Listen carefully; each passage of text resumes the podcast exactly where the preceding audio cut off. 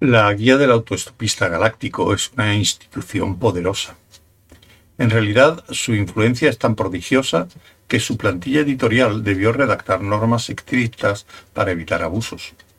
De manera que a ninguno de sus investigadores de campo le está permitido aceptar cualquier clase de servicios, descuentos o trato preferente a cambio de favores editoriales, salvo si A han intentado de buena fe pagar por su servicio en la forma acostumbrada. B. Su vida corre peligro. C. Les viene en gana. Como invocar la tercera norma significaba darle una participación al editor, Ford siempre prefería hacerse el tonto con las dos primeras. Salió a la calle y echó a andar a paso vivo. El aire era sofocante, pero le gustaba porque era un aire sofocante de ciudad lleno de olores excitantes y desagradables, de música peligrosa y del lejano rumor de tribus policiales en guerra. Llevaba la bolsa con un movimiento de suave balanceo que le permitiera lanzarla contra cualquiera que pretendiese quitársela sin pedírsela. Contenía todas sus pertenencias, que por el momento no eran muchas. Una limusina pasó por la calle a toda velocidad sorteando los montones de basura humeante y asustando a un lobo viejo que merodeaba por allí. Y, dando tumbos, se apartó de su camino. Tropezó contra el escaparate de un herbolario, disparó una gimiente alarma, avanzó a trompicones por la calle y luego fingió caer por los escalones de un pequeño restaurante italiano donde sabía que le tomarían una fotografía y le darían de comer.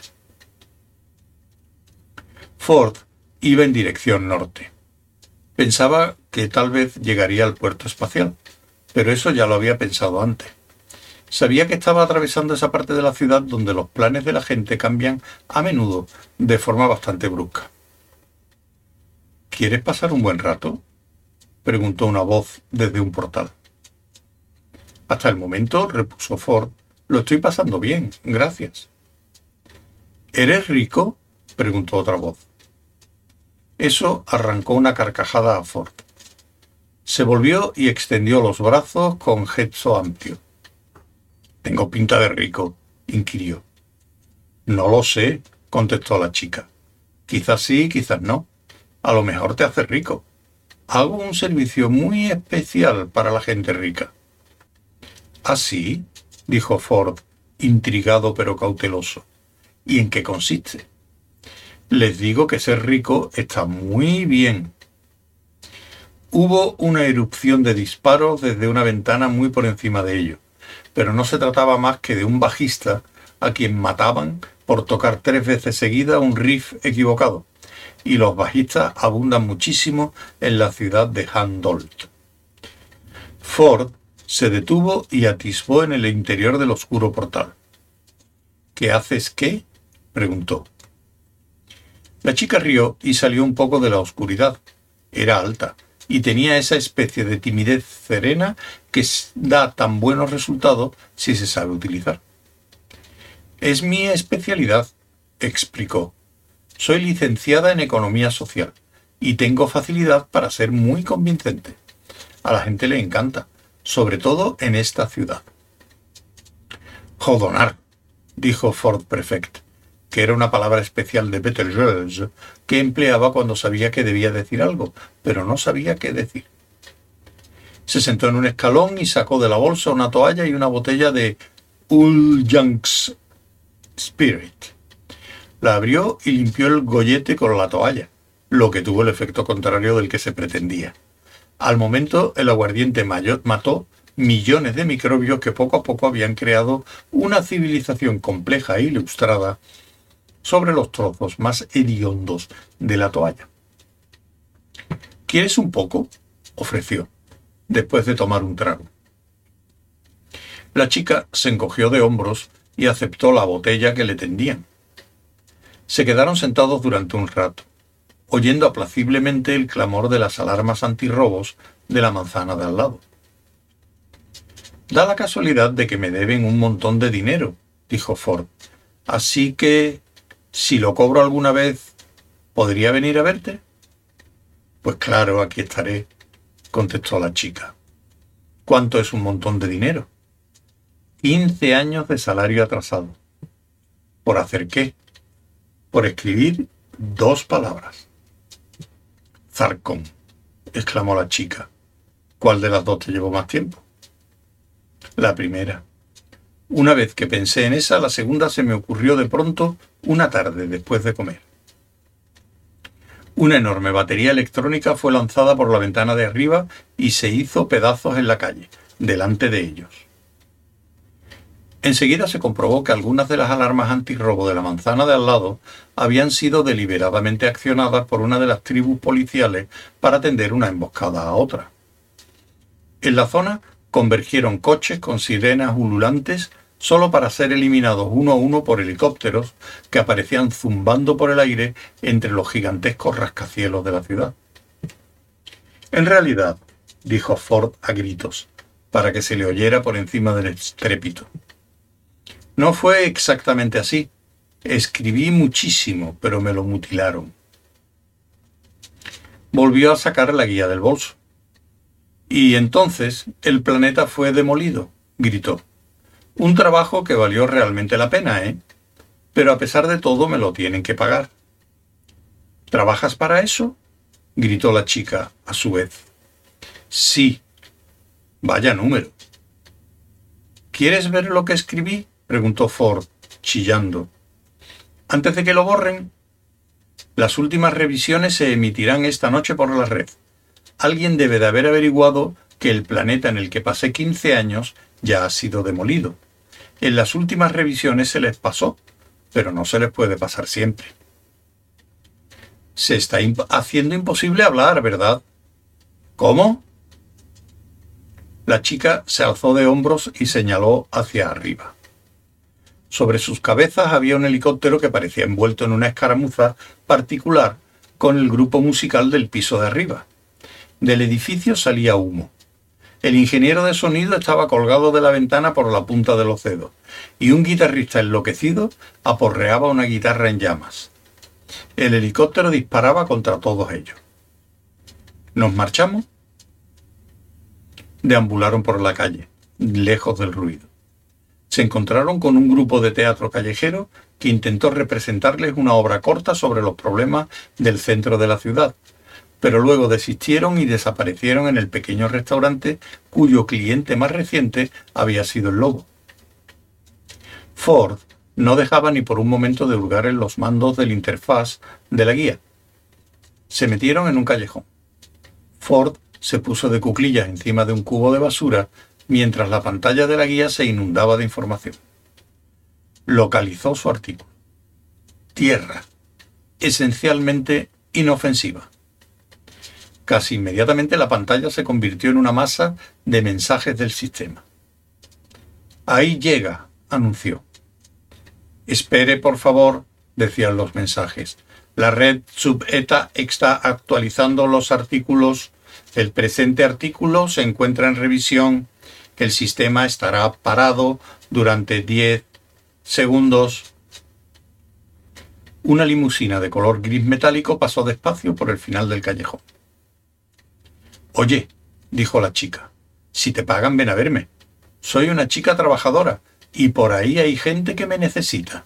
Tengo que marcharme. Desechó las protestas medio articuladas de Ford y lo dejó deprimido, sentado sobre el cubo de la basura, dispuesto a ver cómo un largo periodo de su vida laboral se disipaba electrónicamente en el éter. En la calle las cosas se habían calmado un poco. La batalla policial se había trasladado a otros sectores de la ciudad. Los pocos supervivientes del grupo de rock decidieron aceptar sus diferencias musicales y proseguir sus carreras en solitario. El grupo de teatro callejero salía del restaurante italiano acompañado del lobo, a quien llevaban a un bar que conocían donde lo tratarían con cierto respeto. Y un poco más allá, la limusina gris metalizada se había estacionado silenciosamente junto a la acera. La chica se apresuró hacia el coche. Tras ella, en la oscuridad del callejón, Una luminosidad parpadeante y verdosa bañaba el rostro de Ford Prefect, a quien poco a poco el asombro le fue poniendo los ojos dilatados. Pues donde esperaba no encontrar nada, un artículo borrado, cancelado, vio en cambio un incesante torrente de datos, textos, diagramas, cifras e imágenes, emocionantes descripciones de la práctica del surf en playas de Australia, de la fabricación del yogurt en las islas griegas, de restaurantes de Los Ángeles a los que no había que ir, de trueques monetarios que no había que hacer en Estambul, del mal tiempo que había que evitar en Londres, bares a donde ir en todas partes, páginas y páginas. Allí estaba todo, todo lo que él había escrito. Con el ceño cada vez más fruncido por la absoluta incomprensión, lo repasó todo hacia adelante y hacia atrás, deteniéndose aquí y allá en diversos artículos. Consejos para extranjeros en Nueva York. Aterrice en cualquier sitio, en Central Park, donde sea. Nadie se molestará y, en realidad, nadie se enfadará. Supervivencia. Consiga inmediatamente un empleo de taxista. El trabajo de taxista consiste en llevar a la gente a donde quiera ir en grandes coches amarillos llamados taxis. No se preocupe si no sabe cómo funciona el coche, ni habla la lengua, ni comprende la geografía o incluso la topografía fundamental de la zona.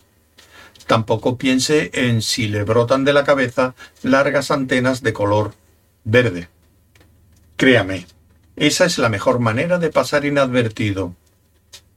Si tiene usted un cuerpo verdaderamente extraño, trate de exhibirlo por la calle y pida dinero a cambio. Las formas de vida anfibias procedentes de los mundos encuadrados en los sistemas de Zwilling, Noxels o Nausalia disfrutarán de manera especial en el río East, que, según dicen, es mucho más rico en esas exquisitas sustancias nutritivas y regenadoras, regeneradoras, que el fango más fino y virulento que se haya conseguido hasta la fecha en un laboratorio. Diversiones. Esta es la sección más importante. Resulta imposible encontrar mayor diversión sin electrocutarse los centros del placer. Ford dio el interruptor que ahora tenía la inscripción de Mode Execute Ready en vez del anticuado Access Standby que desde mucho tiempo atrás sustituyó al pasmoso Off tan de edad de piedra. Se trataba de un planeta que él había visto completamente destruido con sus propios ojos, o, más exactamente, cegado por la infernal disolución del aire y la luz, que sintió bajo sus pies cuando el suelo empezó a golpearle como un martillo, brincando con violencia, surgiendo, absorbido por oleadas de energía que emanaban de las odiosas naves amarillas de los bogones. Y al final, cinco segundos después del momento que creía último y definitivo, experimentó el nauseabundo vaivén de la desmaterialización cuando Arthur Dent y él fueron precipitados a la atmósfera convertidos en un rayo de luz, como en una retransmisión deportiva. No cabía error, no había posibilidad de equivocación. La Tierra estaba completa y definitivamente destruida, de una vez por todas, para siempre, fundida en el espacio. Y sin embargo, ahí, volvió a conectar la guía, estaba su propio artículo sobre cómo divertirse en Bournemouth, en el condado de Dorset, England, del que siempre se había sentido orgulloso por considerarlo como uno de los mayores ejemplos de barroquismo que jamás hubiera escrito. Volvió a leerlo y movió la cabeza de puro asombro. De pronto comprendió la solución del problema, que era la siguiente. Estaba ocurriendo algo muy extraño y si pasaba algo verdaderamente raro, quería que también le sucediera a él. Volvió a guardar la guía en la bolsa, salió deprisa hacia la calle y prosiguió la marcha. Otra vez en dirección norte pasó delante de una limusina gris metalizada estacionada junto a la acera y oyó en un portal cercano una voz suave que decía Está bien, cariño, está muy bien. Tienes que aprender a no tener remordimientos. Fíjate en cómo está estructurado toda la economía. Ford sonrió, dio la vuelta por la siguiente manzana, que estaba en llamas, encontró un helicóptero de la policía que parecía vacío y abandonado en la calle, forzó la puerta, entró, se puso el cinturón de seguridad, cruzó los dedos y se lanzó hacia el cielo con una maniobra inexperta. Ascendió en zigzag peligrosamente entre los muros de la ciudad, que formaban profundos desfiladeros. Y una vez que los hubo rebasado, se precipitó entre la nube de humo que pendía de manera permanente sobre la ciudad. Diez minutos después, con todas las sirenas del helicóptero sonando con estruendo y el cañón de fuego rápido disparando al azar entre las nubes, Fort Prefect descendió a toda velocidad entre las torres de señalización y las luces de la pista de aterrizaje del puerto espacial de Handold, donde se paró como un mosquito gigantesco, sorprendido y muy ruidoso. Como no lo había estropeado demasiado, pudo cambiarlo por un billete de clase preferente para la primera nave que salía del sistema, instalándose en una de sus enormes y voluptuosas butacas que envolvió su cuerpo. Esto va a ser divertido, se dijo para sí mientras la nave parpadeaba en silencio por las demenciales distancias del espacio profundo, y el servicio de pasajeros iniciaba su extravagante actividad. Sí, por favor, decía a las azafatas siempre que se acercaban a ofrecerle cualquier cosa. Sonrió con una extraña especie de alegría maniática al repasar de nuevo el artículo, misteriosamente reintroducido sobre el planeta Tierra. Tenía una parte muy importante del trabajo sin acabar a la que podría dedicarse ahora, y se sentía sumamente contento de que la vida le hubiese brindado de pronto un objetivo serio que alcanzar. De repente se le ocurrió pensar dónde estaría Arthur Dent y si sabría lo que pasaba. Arthur Dent se encontraba a 1437 años luz de distancia, a bordo de un Saab y preocupado. A sus espaldas, en el asiento trasero, había una chica por la que, al entrar, se dio un golpe en la cabeza contra la puerta. No estaba seguro de si se debió a que era la primera hembra de su especie en la que ponía los ojos desde hacía años o a otra cosa, pero el caso es que se quedó estupefacto al ver... Es absurdo, pensó. Tranquilízate, dijo para sí. No te encuentras, prosiguió con la voz interior más firme de que era capaz, en buenas condiciones para juzgar las cosas de manera racional. Acabas de hacer autostop a lo largo de más de 100.000 años luz a través de la galaxia. Estás muy cansado y un tanto confuso. Además, te hallas en una situación sumamente vulnerable. Relájate, no te dejes dominar por el pánico, concéntrate y respira hondo. Se volvió en el asiento. ¿Estás seguro de que te encuentras bien? preguntó de nuevo aparte del hecho de que para él la chica era enloquecedoramente hermosa, apenas podía distinguir algo más, si era alta, qué edad tenía, cuál era el tono exacto de sus cabellos. Y tampoco podía hacerle ninguna pregunta directa porque, lamentablemente, estaba del todo inconsciente. Solo estaba drogada, contestó su hermano, encogiéndose de hombros y sin desviar la vista de la carretera. Y eso está bien, ¿no? dijo Arthur, alarmado. A mí me viene bien, repuso el hermano. Ah, comentó Arthur que, al cabo de pensarlo un momento, añadió. Bueno. Hasta el momento la conversación había sido asombrosamente mal. Tras una profusión de saludos iniciales, Russell y él habían descubierto que no se caían nada simpáticos el uno al otro. El hermano de la chica maravillosa se llamaba Russell, nombre que, para Arthur, siempre sugería hombres musculosos de bigote rubio y cabellos peinados con secador, que a la menor provocación se ponían smoking de terciopelo y camisa con chorreras, y que en esa situación había que prohibirles por la fuerza que hablasen de partillas de billar. Russell era un hombre musculoso y llevaba un bigote rubio. Tenía el cabello fino, peinado con secador. Para ser justo con él, aunque Arthur no veía la necesidad de serlo, aparte de por un simple ejercicio mental, debía reconocer que él mismo, Arthur, tenía un aspecto bastante siniestro.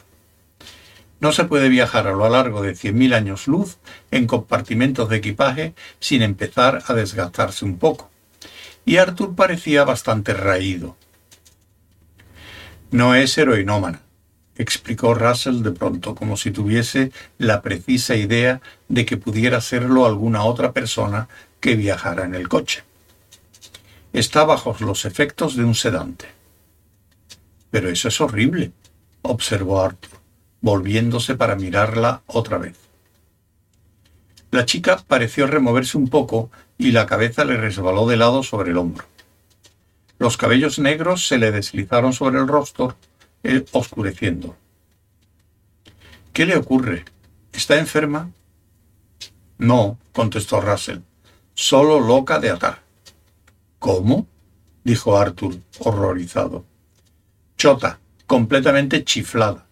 La llevo al hospital otra vez, y les voy a decir que le den otro repaso. La dejaron salir cuando aún creía que era un puerco espín. ¿Un puerco espín? Russell dio unos violentos bocinazos a un coche que apareció en una curva por en medio de la carretera y en dirección hacia ellos, lo que les obligó a girar bruscamente. La ira parecía sentarle bien a Russell. Bueno, a lo mejor no era un puerco espín, explicó después de serenarse de nuevo. Aunque tal vez fuese más fácil tratarla si lo creyese. Si alguien cree que es un puerco espín, se le puede dar simplemente un espejo y unas fotografías de puerco espine y decirle que las compare con su propia persona, para que vuelva cuando se sienta mejor. Al menos la ciencia médica podría ocuparse de ello. Esa es la cuestión. Aunque eso no parece suficiente para Feni. ¿Feni? ¿Sabe lo que le regalé en Navidad? Pues no. El diccionario de medicina de Black. Bonito regalo. Eso pensé. Miles de enfermedades todas en orden alfabético. ¿Y dices que se llama Feni? Sí, le sugerí que eligiese. Todas las enfermedades que aquí ves tienen cura. Se pueden recetar los medicamentos adecuados. Pero no, ella ha de tener algo diferente, solo para complicarse la vida. Ya era así en el colegio, ¿sabe? ¿En el colegio? Sí, tropezó jugando al hockey y se rompió un hueso que nadie conocía. Comprendo lo que pueden molestar esas cosas, dijo Arthur en tono de duda. Se llevó una buena decepción al saber que la chica se llamaba Feni. Era un nombre bastante soso y ridículo, como el que una tía solterona y desagradable se pondría a sí misma si no pudiera soportar dignamente el nombre de Fenella. No es que no me diera pena, prosiguió Russell, pero resultaba un poco molesto. Estuvo cojeando durante meses redujo la marcha. Te bajas aquí, ¿verdad? Ah, no, repuso Arthur. Ocho kilómetros más adelante, si no es molestia. Conforme, dijo Russell tras hacer una pausa muy breve, muy breve, para indicar que no lo era. Volvió a acelerar. En realidad, era el desvío que debía tomar, pero Arthur no podía marcharse sin averiguar algo más sobre aquella muchacha que tanta impresión le había causado sin haber siquiera vuelto en sí. Podría tomar cualquiera de los dos desvíos siguientes. Iban en dirección al pueblo en donde Arthur había tenido su hogar, aunque su mente vacilaba al tratar de imaginar lo que encontraría allí. Había visto sitios conocidos que pasaban rápidamente, como fantasmas en la oscuridad, que le causaron estremecimientos que sólo las cosas muy normales pueden producir cuando se ven de improviso y a una luz poco familiar. En su cómputo personal del tiempo, hasta el punto en que era capaz de calcularlo tras vivir en las extrañas órbitas de soles lejanos, hacía ocho años que se había marchado, pero no podía saber cuánto tiempo había pasado en el lugar donde ahora se encontraba. En realidad, Los acontecimientos que hubieran ocurrido superaban su agotada capacidad de comprensión, porque este planeta, su hogar, no debería estar aquí. Ocho años atrás, a la hora de comer, este planeta había sido demolido, destruido por completo, por las enormes naves amarillas de los bogones, que se cernieron en el cielo de mediodía como si la ley de la gravedad no hubiese sido más que una disposición municipal cuyo infringimiento no tuviera más importancia que el de un estacionamiento indebido. Delirios, dijo Russell. ¿Cómo? repuso Arthur, interrumpiendo el hilo de sus pensamientos. Dice que padece el extraño delirio de que vive en el mundo real. No sirve de nada decirle que, de hecho, está viviendo en el mundo real, porque se limita a contestar que por eso es por lo que los delirios son tan extraños. No sé qué te parecerá a ti, pero esa clase de conversación a mí me resulta bastante agotadora. Mi receta es darle unas pastillas y largarme a tomar una cerveza. Y es que no se puede aguantar tantas tonterías, ¿verdad? Arthur frunció el ceño, no por primera vez. Pues... ¿Y todos esos sueños y pesadillas? los médicos siguen hablando de extraños saltos en la configuración de sus ondas cerebrales. ¿Saltos? Esto, dijo Feni. Arthur se volvió rápidamente en el asiento y miró con fijeza a los ojos de la muchacha, súbitamente abiertos, pero absolutamente en blanco. Lo que miraba, fuera lo que fuese, no estaba en el coche. Sus ojos parpadearon, su cabeza se irguió una vez y luego la chica se durmió tranquilamente. ¿Qué ha dicho? preguntó Arthur, inquieto. Esto. ¿Esto qué? ¿Esto qué? ¿Cómo demonios voy a saberlo? Este porpuespín, aquel guardavientos de chimenea, el otro par de tenecillas de don Alfonso. Está loca de atar. Creía haberlo mencionado. Parece que no te importa mucho, dijo Arthur, ensayando un tono lo más natural posible que no pareció salirle. Oye, tío. De acuerdo, lo siento. No es asunto mío. No quería decir eso. Se disculpó Arthur, que añadió mintiendo. Está claro que te preocupa mucho. Sé que tienes que enfrentarte a ello de algún modo. Discúlpame. Vengo en autostop desde el otro lado de la nebulosa cabeza de caballo miró con furia por la ventanilla. Estaba asombrado de que, entre todas las sensaciones que aquella noche pugnaban por encontrar sitio en su cabeza al volver al hogar que creía esfumado para siempre, la única que se imponía era la obsesión hacia aquella extraña muchacha de quien nada sabía, aparte de que le hubiera dicho esto, y el deseo de que su hermano no fuese un bogón. Así que... Mm, ¿Qué eran los saltos? Esos de que hablabas antes, siguió diciendo tan rápido como pudo. Mira, es mi hermana. Ni siquiera sé por qué te hablo de ello. Vale, lo siento. Quizás sería mejor que me dejaras aquí. Esto es... En cuanto lo dijo, bajar del coche se hizo imposible, porque la tormenta que había pasado de largo volvió a desencadenarse de nuevo. El horizonte se surcó de relámpagos y parecía que sobre sus cabezas caía algo parecido al océano Atlántico pasado por un tamiz. Russell sortó un taco y condujo con mucha atención durante unos segundos entre los rugidos que el cielo les lanzaba. Descargó la ira acelerando temerariamente para adelantar a un camión que llevaba el letrero de McKenna, transportes en cualquier clase de tiempo. Al amainar la lluvia, se dio la atención. Todo empezó con aquel agente de la CIA que encontraron en el pantano, cuando todo el mundo sufría aquellas alucinaciones y todo eso, ¿recuerdas? Arthur consideró por un momento si debía mencionar de nuevo que acababa de volver en autostop del otro lado de la nebulosa cabeza de caballo, y que por eso y por otras razones adicionales y pasmosas se encontraba un poco al margen de los últimos acontecimientos, pero decidió que aquello solo serviría para complicar más las cosas. No, contestó. Entonces fue cuando se volvió a Chaveta. Estaba en un café, en no sé qué sitio, en Rixmasworth. No sé qué había ido a hacer, pero allí fue donde perdió la razón. Según parece, se puso en pie, anunció que acababa de tener una revelación extraordinaria, o algo así. Se tambaleó un poco con aire aturdido y, para rematarlo, se derrumbó sobre un bocadillo de huevo gritando. Arthur dio un respingo. Lo siento mucho, manifestó, un tanto ceremonioso. Russell emitió una especie de gruñido. ¿Y qué estaba haciendo en el pantano el agente de la CIA? preguntó Arthur, en un esfuerzo por atar cabos. Flotar en el agua, claro está, estaba muerto.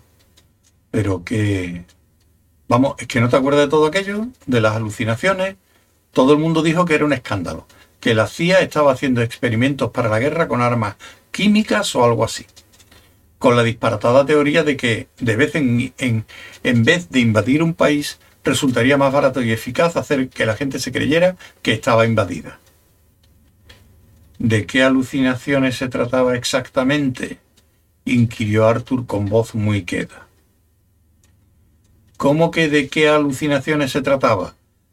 Me refiero a toda aquella historia de grandes naves amarillas, de que todo el mundo se volvía loco y decía que se iba a morir, y luego, zas, los platillos volantes desaparecían cuando se pasaba el efecto. La CIA lo negó, lo que significa que debe de ser cierto. Arthur sintió que se le iba un poco la cabeza. Apoyó la mano para sujetarse en algún sitio y apretó fuerte. Empezó a abrir y cerrar la boca con movimientos breves, como si fuese a decir algo, pero no le salió ni palabra. De todos modos, prosiguió Russell, a Fenny no se lo pasaron tan pronto los efectos de aquella droga, fuera lo que fuese. Yo estaba decidido a demandar a la CIA, pero un abogado mío me dijo que sería lo mismo que lanzarse al ataque de un manicomio armado con un plátano. Así que se encogió de hombros. Los bogones, chilló Arthur. Las naves amarillas. ¿Desaparecieron? Pues claro que sí, eran alucinaciones, contestó Russell, mirando a Arthur de extraña manera. ¿Pretendes decir que no te acuerdas de nada de eso? ¿Dónde has estado, por el amor de Dios? Para Arthur, esa era una pregunta tan asombrosamente buena que de la impresión a punto estuvo de botar en el asiento. ¡Dios! gritó Russell, tratando de dominar el coche, que de pronto empezó a patinar. Lo apartó del paso de un camión que venía en el otro sentido y viró bruscamente hacia la cuneta llena de hierba. Cuando el coche se paró dando tumbos, la muchacha salió precipitada del asiento de atrás y cayó desmadejada encima de Russell. Arthur se volvió espantado. ¿Está bien? preguntó bruscamente. Con gesto colérico, Russell se llevó las manos al cabello, peinado con secador. Se tiró del rubio bigote. Se volvió hacia Arthur. ¿Quieres hacer el favor, le dijo, de soltar el freno de mano?